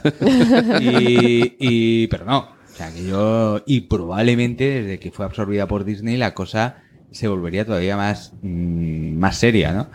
Y, y no me extraña porque al final hay gente que invierte, no sé si App eh, costó 200 millones de dólares, quiero decir, hay gente que invierte una millonada en una propuesta. Y pretende recuperar la inversión, qué tontería. Claro, Pero lo- lo hacen, lo sí, recuperan. pero además no solo recuperar la inversión, sino que además cala en el, en el imaginario colectivo, ¿no? Y entonces estamos hablando del revés o App, qué qué, qué- hermosura, qué, qué, qué emotividad. Hostia, resulta que detrás los que dieron la luz verde quizá eran tiranos, déspotas, pervertidos y vete tú a saber. No lo sé, no lo estoy afirmando. Que ahora está el asunto delicado y se te va la boca y te metes en la cárcel. Pero eh, fue la fue la no no es que estoy por buscar la columna y decir el nombre de la mujer porque porque eh, Claro. Nada, aquí no se, aquí no se edita nada. no pero ya te digo que es cierto que esta esta afirmación la, la hizo esta mujer y que bueno y que tampoco me extrañaría en el sentido de que eh, al fin y al cabo estamos hablando de, un- de, un- de una, de una gran empresa que invierte una millonada, que tiene que recuperar un dinero, que tiene un prestigio y que lo hace muy bien. Esto no quita, Es que es un negocio. claro, pero esto no Antes quita, era arte, ahora es un negocio. esto no quita de todas formas que detrás de toda la parafernalia industrial, económica, financiera, fría y déspota, ¿no? que implica un estudio de cine, esté el pequeño currante, el pequeño guionista que se le ocurre la historia y ahí meta un poquito de savia emocional. Y que esa savia emocional sobreviva porque el déspota sabe que eso va a hacer taquilla y va a funcionar muy bien. Puede que sea Porque el truco. déspota sabe delegar. Claro, puede que ese sea el truco de, de Disney o de Pixar o de quien sea. Sí, Ahí, eh, desde luego, hay un truco que funciona. Pero ahora que existe este, este, este testimonio, lo existe, hablar de otra cosa que de buscar. Pero esto también nos podría llevar, y, y deberíamos ya de ir concluyendo, Ujú. a si una película, una gran película, se puede preparar. Quiero decir, tú ya puedes empezar a planificarla como una gran película. Mm, me imagino que debe haber películas en las que sí que esté la idea del guionista, del director, del productor y del estudio, que sea no solo un éxito, no solo que recuperen la inversión y que vayan a verlo muchos espectadores, que eso es lo que desearán todos, sino que además se convierta en una película de referencia y que pasen las generaciones. También me imagino que determinadas películas, está claro que si haces Fast and Furious 8, no debes esperar que sea una gran película, que las generaciones midan, no sé, la influencia que han tenido en el desarrollo de los jóvenes, el mensaje que transmite esa película. Y eso no quita para que sea un exitazo de taquilla y que ganes siete veces lo que has puesto en esa película. Pero me imagino que habrá algunos momentos en los que habrá alguien preparando la película que diga, vamos a pulsar esa tecla, esa tecla emocional, que haga que esta generación y la siguiente sigan teniendo un referente en esta película. Pero bueno, esto es muy fácil decirlo, pero de ahí a hacerlo y ya a conseguirlo, Perdonad, perdonad un segundo, es que he encontrado la, la- a la guionista y al, Cítala, y, al- cítala. y al- y la cita en cuestión. La guionista es, se llama Rashida Jones, no es negra, es mujer, pero no es negra. Y decía textualmente, no abandonamos Pixar debido a acercamientos no deseados. En Bien. referencia a John Lasseter. Eso es falso. Dicho esto, estamos felices de ver a la gente hablar sobre comportamientos que hicieron que se sintieron incómodos. En cuanto a nosotros, nos separamos por diferencias creativas y lo que es más importante, filosóficas. Hay muchísimo talento en Pixar y seguimos siendo grandes admiradores de sus películas, pero también es una cultura en el que las mujeres y las personas de color no tienen la misma voz creativa como lo demuestran los datos demográficos de sus directores. De 20 películas en la historia de la compañía, solo una fue codirigida por una mujer y solo una fue dirigida por una persona de color. Alentamos a Pixar a ser tal, tal, tal. Esto está en, eh, fotogramas.es. Que Apuntamos tema para otro podcast tertulia de preestreno, el de si el talento merece cuota. Hombre, es que si quieres protestamos porque la industria musical del rap, la presencia de mujeres blancas que rapean es muy pequeña. Es que, pero que hay una, ¿no? No lo, sé si, no lo sé si hay alguna. No, porque sí que hay chicas decir que- que- que- raperas, pero. ¿Qué pasa? ¿Que la- las, mujeres, las mujeres blancas no tenéis talento para rapear? Que va, tío. Pues Se ya nos da fatal. Eh, no, pero hay indias y negras. Oh, perdón. Sí, que a ver, que me imagino que habrá, pero que habrá. Blancas, Ah, ah, creo que hay, pero menos. Ah, claro, obvio. por eso. O, sea, Pero o por lo menos las más famosas Te- sí que son. ¿Tendría sentido que reclamaran una cuota a las mujeres blancas dentro de la industria musical del rap? Pregunto. Sí, por... La paridad, la paridad, la paridad. Claro. sí. Bueno, va- va- vamos a ir concluyendo. Me sí. No. Bueno, Eh, grandeza en el cine. Mm, Mira, no. yo estoy convencido. Conclusiones. Lo que hemos hablado, conclusión. Yo creo, yo estoy con Sol. Yo creo que, como al principio. La crítica y el O sea, público o sea, unidos. En realidad, en realidad, esta, esta, esta tertulia no tenía mucho sentido. porque No. Estoy con ella como al principio. no, vamos a ver. Yo creo que lo que hace una película grande es el, el, el Tetris, ¿no? El Sudoku que Mm. supone la película, que todas las piezas encajen bien, en su momento adecuado, eh, en su proporción adecuada, en su intensidad adecuada, y que todo eso genere una semillita ¿no? que se plante en mí y en el que vaya a verla dentro de 150 años. Si la misma semillita, o distinta, pero al fin y al cabo una semillita se ha plantado ahí, yo creo que, que, que Yo creo que una película la hace grande si es un semillero. Quiero decir, eh, la capacidad de poder plantar semillitas eh, de forma universal. Ha venido hortícola hoy. Sí, sí, Totalmente, sí. vale. En- Sí, hablando de lechugas y acaba hablando yo de semillitas. contara. Pero sí, o sea, creo que al final eh, se- todo se reduce a eso, ¿no? A la capacidad de, de- de ser universal.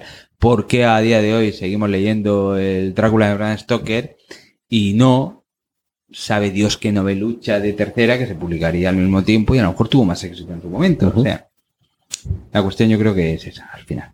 Sol. Pues sí, turno. básicamente lo mismo. Si es que como hablaba él antes, se hace mías mis palabras, o sea, hace suyas mis palabras y no justo. Porque ahora quedo yo como que homenajeo a Ramón.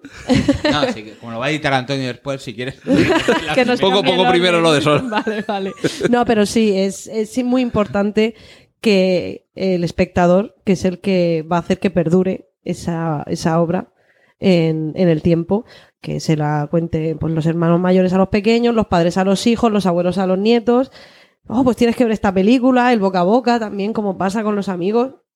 Es muy importante el público y ciertamente que el conjunto de todos los elementos que forman la película, como son los actores, la colorimetría, que de eso también, bueno, tela. El etalonaje otro día.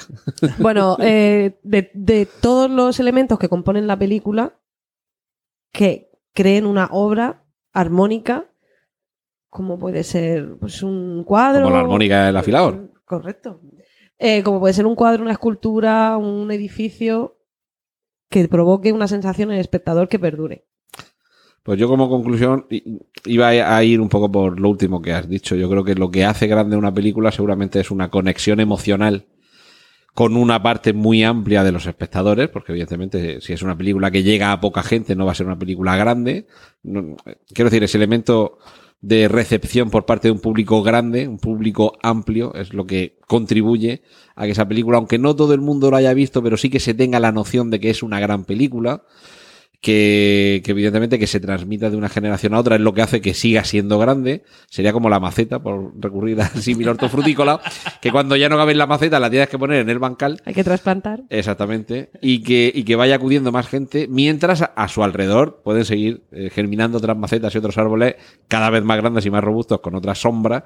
Y seguramente, eh, y esto ya claro, habría que ir quizá caso por caso, yo no estoy tanto con vosotros dos en lo del conjunto armónico, o conjunto eh, armónico sexual, como, como dice un amigo. Eh, Pero mm, creo que hay grandes películas que no son un conjunto tan armónico, pero sí que hay algo, sí que hay ese clic que te hace que, que te salte el elemento emocional que te vincula a lo que te transmite la película. Pero porque ese clic, en ese momento, aunque solo sea una escena, es un compendio de todas las cosas que hacen que esa escena sea grande. No, no, pero no necesariamente, porque puede ser el momento en el que le- el autor, eh, perdón, el actor estaba inspirado y fue capaz de con un gesto, lo que hablábamos de El protegido, de transmitirte unas sensaciones y el resto de la película a lo mejor no está perfectamente todo bien armonizado y eso es lo que te lo hace grande. El ejemplo que he puesto de, de Memorias de África, que ese plano de una avioneta sobre la sabana, si le cambian la música, se te viene abajo. Y al revés, seguramente llegas a que ese plano tenga esas- esa, esa carga eh, emotiva por todo lo que has visto antes de la película. Pero, mm, como he dicho antes, hay gente que ese plano le sigue embriagando y no ha visto la película, Sí, carece de esa carga emocional previa. Memorias de. África a mí me parece que funciona con ese plano y punto. ¿vale? Porque la película tampoco es de lo mejor, es Cindy Pollack. A, a eso, a eso me refiero, que el resto de la película te aporta la historia previa que llevan ambos, pero que incluso sin haberla visto, ese plano funciona. Pero, pero Es eso digo que, quizás sería otro podcast, ¿eh? De, de- del rollo. eh, Momentos- Momentos grandes. Claro, pero a, a lo que vamos a, a lo que te hace grande una película. Y es posible que un poco la tesis que defiendo yo, que algunas, no todas, que algunas películas sea un solo momento en el que todo funcionó o parte funcionó, porque puede ser un momento mudo. Quiero decir, no hay voz, Sí, sí, no hay pero- música y la fotografía de, de dos personas sentar en una mesa, en fin, tampoco tiene una complejidad pero yo técnica. Hombre, pero Lule hace. Pero yo- Sí, sí, pero quiero decir que no es la iluminación de Blade Runner 2049, que es un prodigio, yo aunque la que- película sea un funesta. Yo, pero yo, yo, yo, yo, yo, yo creo que a veces las, imper- las pequeñas imperfecciones de las películas, a veces las imperfecciones de las películas terminan convirtiéndose en, en, en beneficios. Quizá no sea el caso de Memorias de África, ¿no? Que, que a mí me parece una película desequilibrada al final, ¿no? Y que tiene un momentazo, ¿no? Entonces, Bueno, tiene más de uno cuando él está lavando el pelo. Ya, pero bueno, me refiero. Entonces, yo creo, yo creo, yo creo que, que, que tal vez, en mi opinión, no, mi Memorias de África no, no esté dentro de las grandes películas, pero sí que tiene un gran momento, ¿no? Y segura, y yo creo que ese gran momento lo debemos a John Barry y al Sí. director de fotografía. Sí. Poco más. Además sería de lo que comentabas tú antes. Seguramente eso pues, lo dirigiría el de segunda unidad O tercera. o tercera. O sea, ah, de- mandaría al del helicóptero, anda, a dar vueltas y saca los planos bonitos. Al Best Boy le dijeron, mira a ver tú. Yo creo que el maestro fue John Barry. El oyes ves, el oyes ves. Oyes ves y ruédame un plano memorable. Como decía Carlos, no, eh, el crítico este de, que salía mucho en Antena 3, Polvo de Estrellas. eh, Carlos Pumares. Carlos Pumares decía, John Barry hace buena música, pero tiene la capacidad asombrosa de dormir al público. Es verdad. Te, pones a escuchar a John Barry y al final ay, te quedas tan relajado que, que- que es muy bueno, ¿eh, John Barry. Bueno, pues vamos, vamos a ir despidiéndonos, agradeciendo a Sol de Medianoche y a Ramón Monedero que hayan estado aquí para darnos su versión de qué es lo que hace grande una película.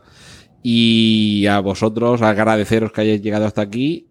Espero que os guste este primer preestreno de mi- del año 2018, que ya sabéis que en esta versión sin noticias y solamente con reflexiones o tertulia, pues en principio mi idea es que sea estacional, es decir, que este es el preestreno tertulia de invierno, así que hasta la primavera, y ya veremos en primavera, preestreno tertulia, versión eh, reflexión aquí junto a la mesa o en torno a la mesa, qué es eh, el tema que lanzamos y sobre todo con quién lo lanzamos, porque estos dos invitados de hoy lo han hecho muy bien, pero se tienen que ganar el puesto para la siguiente. Bueno, yo solo, yo suelo decir que a pesar de que hemos empezado diciendo, bueno, tal, tenemos hora y media por delante, tranquilamente, se me han quedado cosas en el tintero. Claro. Sí, sí. O sea, Y bueno, Sí. que coste. Bueno, pues igual hay segunda parte. No, lo digo para que nadie diga, no, es que no dijiste. En una hora y media no se puede abarcar todo el cine grande y pequeño. Ya, efectivamente. Sí, la próxima vez poner un, un micrófono a mí, hora y media. Me he enterado de que hay podcasts, no de cine, de otros temas, que duran ocho horas. Y no son de Fidel Castro. o sea que. ¿Qué nos ha hecho el público? No, bueno, lo Para bueno. pagarle ocho horas de... Eh, a eso voy, que le puedes dar al pausa y sigue cuando quieras, ¿eh? En cualquier caso, muchísimas gracias, Antonio. por A ti, Ramón. A ti, Sol. Y hasta la próxima. Pues así será y ya sabéis que podcast tertulia, formato tertulia, llegará en primavera, no sabemos qué día, pero en primavera. Y lo que sí que tenemos es una cita la semana que viene con las noticias de cine y televisión. Hasta aquí este primer preestreno, como digo, 2018. Muchas gracias por haber llegado hasta aquí sanos y salvos y mis mejores deseos para este año. Esto ha sido todo por hoy en preestreno. Muchas gracias por la atención prestada. Hay disponibles más episodios de este podcast en nuestra página web preestreno.tv y en emilcar.fm barra preestreno, donde aparecen otras formas de contacto y participación y donde esperamos vuestros comentarios. Un saludo de Antonio Rentero y hasta el próximo preestreno. ¡Y corten! Genial, la positivar.